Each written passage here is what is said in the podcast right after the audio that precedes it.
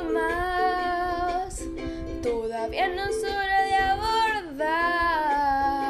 Escucha esas palabras como despedida.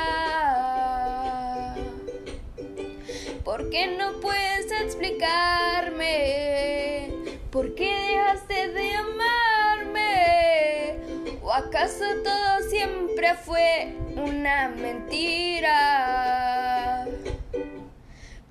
porque yo, si bien me he equivocado, tenía la cierta...